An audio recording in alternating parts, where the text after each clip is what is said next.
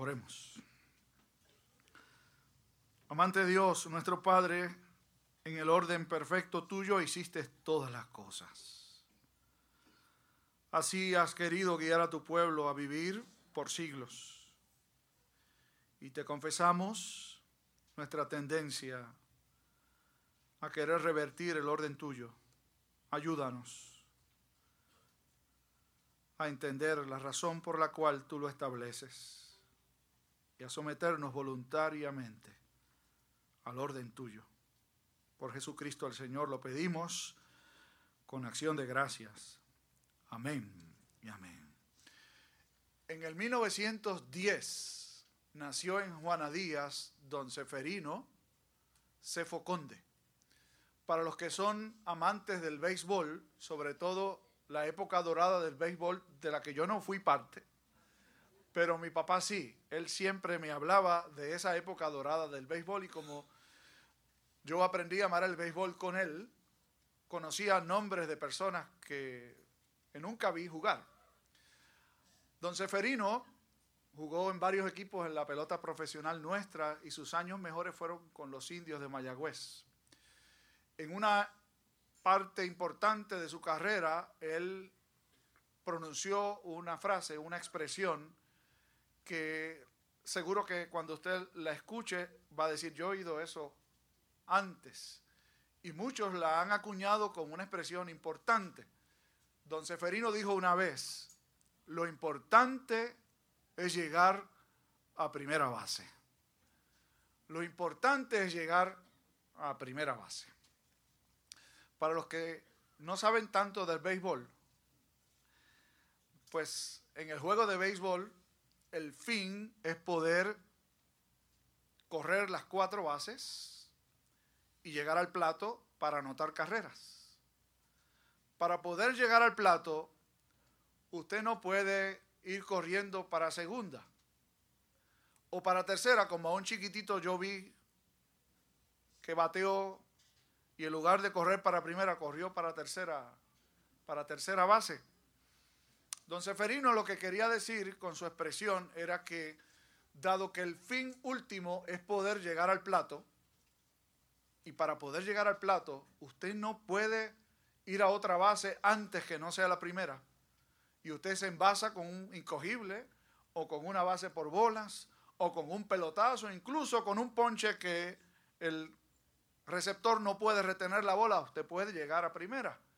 Y él por eso decía, lo importante es llegar a primera, es decir, hay que buscar la forma posible para uno llegar a primera base después que uno llega a primera, obviamente no ha terminado todo, pero ha dado el primer paso. ¿Saben que el primer paso en todas las áreas de la vida es el más importante? No necesariamente porque con, llegar uno al primer paso lo conquistó todo. No. De hecho, cuando uno veía a estos chicos aquí y uno celebraba la alegría de que algunos dicen que están en primero y otros en kinder, y demás, uno quizás piensa todo lo que le falta al pobre muchachito. Pero la verdad del caso es que si no llega a pre-pre, o a pre, o a kinder, o a primero, que es el primer grado oficial, olvídese de los peces de colores porque el muchacho no va a poder llegar a la universidad nunca. Tiene que llegar a primera. Tiene que aprender a dar el primer paso. Y el primer paso es importante. Miren, ustedes y yo vivimos en una cultura, en una sociedad que no es distinta de las de los tiempos antiguos. A nosotros nos gusta revertir el orden de las cosas. Nos dicen, tienen que empezar por aquí y uno dice, no podré ir por otro lado. Quizás usted recuerda como yo, ya estoy llegando a la época mía, ¿sabe? en la época mía, uno de los pasatiempos de mi niñez era ver las caricaturas o los muñequitos. Y no me miren así que ustedes vieron muñequitos también, ¿no? Había una caricatura que se repetía mucho y era esta caricatura de la carrera entre la liebre y la tortuga. Y yo recuerdo en una de esas caricaturas que la tortuga ganó pero fue porque hizo trampa, ¿saben? No corrió en esa caricatura, ¿no? La historia original no es esa. Pero en esta caricatura que yo vi, la tortuga cortó camino. Y no fue por la ruta que tenía que ir. Y obviamente, cuando menos se lo esperaba la liebre, la ruta iba, la tortuga iba al frente de ella, pero no porque le pasó por el lado nunca, sino porque dijo, mejor yo atrecho, mejor hago el camino más corto para poder llegar al fin. El que tenga oídos, que oiga, ¿saben? Si a usted le enseñaron la cultura, yo sé que esto no pasa aquí, pero lo voy a decir. Si a usted le enseñaron la cultura del tumbe, y la cultura del tumbe es no ir por la ruta que es, sino buscar la manera de quizás con un poquito que le dé a aquel conseguir el fin último. Sepan que tarde o temprano lo que usted siembra lo va a cosechar. Y no espere terminar bien si no empezó bien. Uno tiene que ir por donde es. Y para poder ir por, donde es hay que dar el primer paso. A Jesús se le pidió que enseñara a sus discípulos cómo orar y comenzó con el primer paso, que es el prefacio de la oración modelo. Padre nuestro. No quiero decir que Dios no escuche la oración si no decimos primero Padre nuestro, porque Dios conoce lo que hay en el interior del corazón. Pero si Jesús enseñó que ese es el prefacio y por allí se empieza, en su oración usted no debe decir Espíritu Santo o Señor Jesús. Usted debe dirigirse a quien Jesús se dirigía y a quien Jesús enseñó a dirigirnos en la oración. Padre. Dios es nuestro Padre. Un concepto que los judíos entendían. Sin embargo, era un, era un concepto de Padre que le veían en la distancia. De hecho, cuando Jesús enseñó a orar, aunque el Nuevo Testamento se escribe en griego, Jesús habló en arameo, que era el lenguaje común y corriente de su tiempo. Y el texto más antiguo no es en griego, sino en arameo. Y la palabra que Jesús utilizó para iniciar la oración modelo no fue la palabra que es el, la palabra igual en griego que es pater, que quiere decir padre, sino que la palabra que utilizó en arameo fue Abba. ¿Y sabe usted lo que quiere decir, lo que implica la palabra Abba? Es esta forma coloquial e íntima con el que un hijo se dirige a su padre. Y se, generalmente usted no le dice a su padre, padre, como le dice, papá o Dari, o Papito. Es esta relación íntima, estrecha. Jesús enseñó a orar de esa manera, pero mucho cuidado. Tampoco era para transmitir la idea de que Dios es nuestro papi que está ahí y es como un Santa Claus o como un abuelo, sin mirar mal a ningún abuelo, ¿saben? Pero dice la experiencia que los abuelos no crían a sus nietos como criaron a sus hijos. Pero ese es tema para otro día, ¿verdad? Lo primero es que los abuelos no están para criar nietos. Están para disfrutar de ellos. Pues no los consienta, ¿sabe? Porque le están enviando un mensaje doble. En casa mamá y papá esto, pero en casa de abuelo y abuela es de esta otra forma, los confunde, ¿sabe? Sea consistente, aunque le cueste trabajo. Si mamá y papá enseñan que es así, hágalo. Le voy a contar una experiencia, yo espero que, que mi suegra no vea el servicio cuando se transmita de nuevo. Yo recuerdo bien, nosotros estábamos sirviendo en el sur de California y veníamos las vacaciones, los veranos para estar con la familia acá en Puerto Rico y generalmente nos quedábamos en la casa de los papás de Yeramar. Y recuerdo que Shaira era una pequeñita, pero ya sabía caminar y moverse y hacer sus cosas. Yo no, no recuerdo justamente qué edad tenía, pero tal vez tenía como cinco añitos. Terminamos de cenar Y cuando la nena termina de comer, agarra su platito y se levanta para llevarlo a la cocina. Y mi suegra, con el amor de una abuela, le dice, no, mamita, no tienes que hacerlo, yo te lo llevo. Y yo toqué por el lado a mi suegra le dije, déjelo que lo lleve, por favor. Porque le estamos enseñando. Y mi suegra se echó para atrás y dejó que la nena fuera y pusiera el platito en el fregadero y todo santo y bueno. Gracias a Dios mi suegra me sigue queriendo.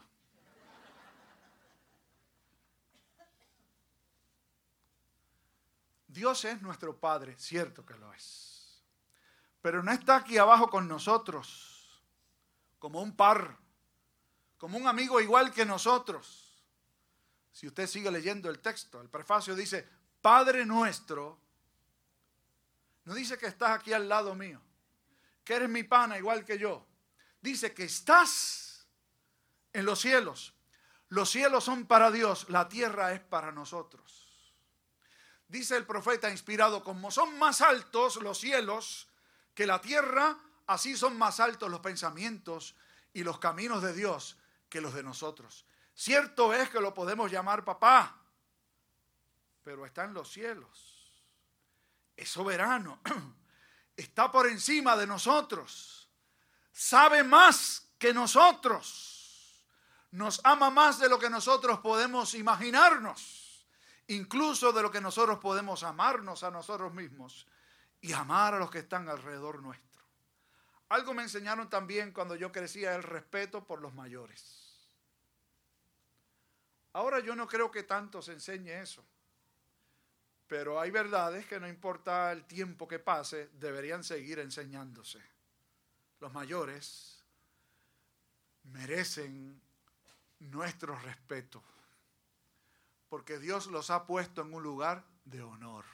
Y no piense, es que el viejo ya está anticuado.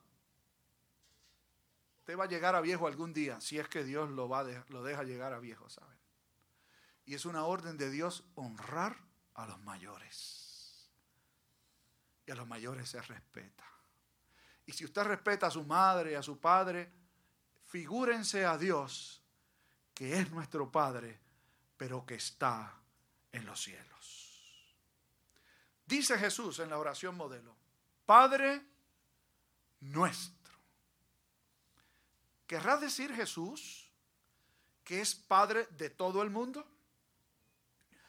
Bueno, eso es lo que enseña la corriente moderna, que hay un solo Dios, no importa por dónde tú lo busques, es uno solo, y que todos somos parte de una gran familia en la que Dios es Padre y todos nosotros sus hijos.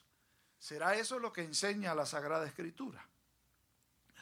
Por los rostros de ustedes, me parece que están de acuerdo con un servidor, que no es así. Por naturaleza, aunque fuimos creados y formados por Dios, como somos seres caídos, no somos hijos de Dios por naturaleza. Les voy a decir más, y no les va a gustar mucho esto que les voy a decir. Jesús en una ocasión se encontró con hijos de Abraham, judíos de nación, parte del linaje de Dios. Y cuando Jesús le habló sobre la necesidad de poder nacer nuevamente, es decir, de poder aceptar que eran pecadores, ellos le dijeron, nosotros somos hijos de Abraham. ¿Cómo vienes tú a decirnos algo así? Y usted sabe lo que Jesús le dijo, aguántese bien vosotros sois hijos de vuestro padre, no Abraham, no Jacob, no Isaac, ni siquiera el padre de aquellos que estaban allí. Vosotros sois hijos de vuestro padre, el diablo.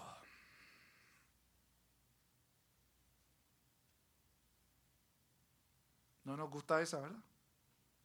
Y ellos no eran distintos que nosotros. Por naturaleza, tanto ellos como ustedes y nosotros también éramos hijos de nuestro Padre, el diablo. Y venimos a convertirnos en hijos de Dios cuando Él nos adopta por la fe en Jesús.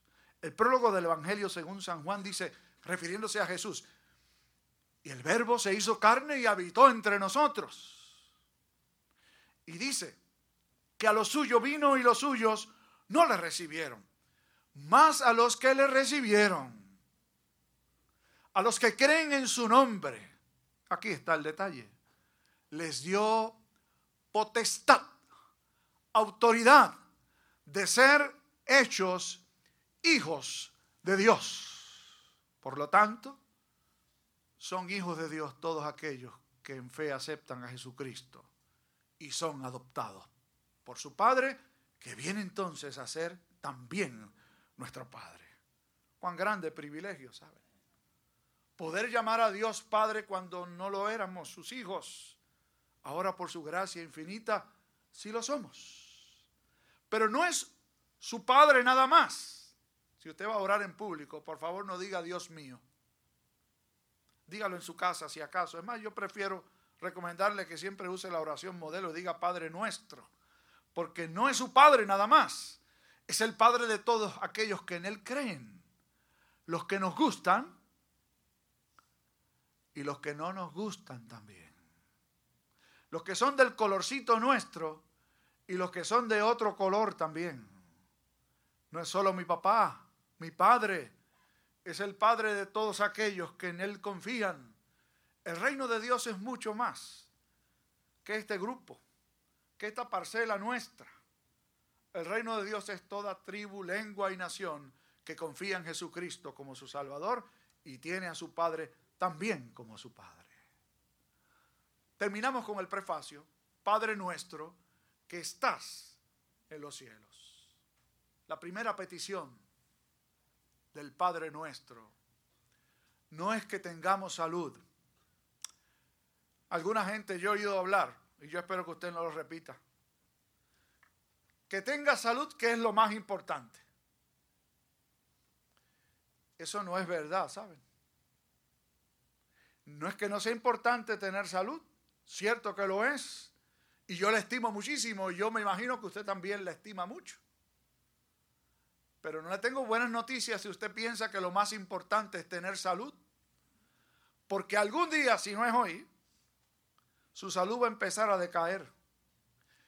Y algo le va a doler, ¿saben?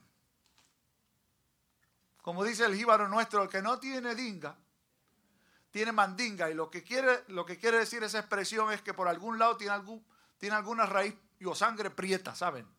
Dinga y mandinga es una referencia a tribus africanas, de las cuales supuestamente descendían casi todos los esclavos que trajeron aquí. Ese es tema para otro día. Pero si usted no está enfermo hoy, que Dios lo bendiga, algo le va a doler algún día. Lo más importante no es tener salud.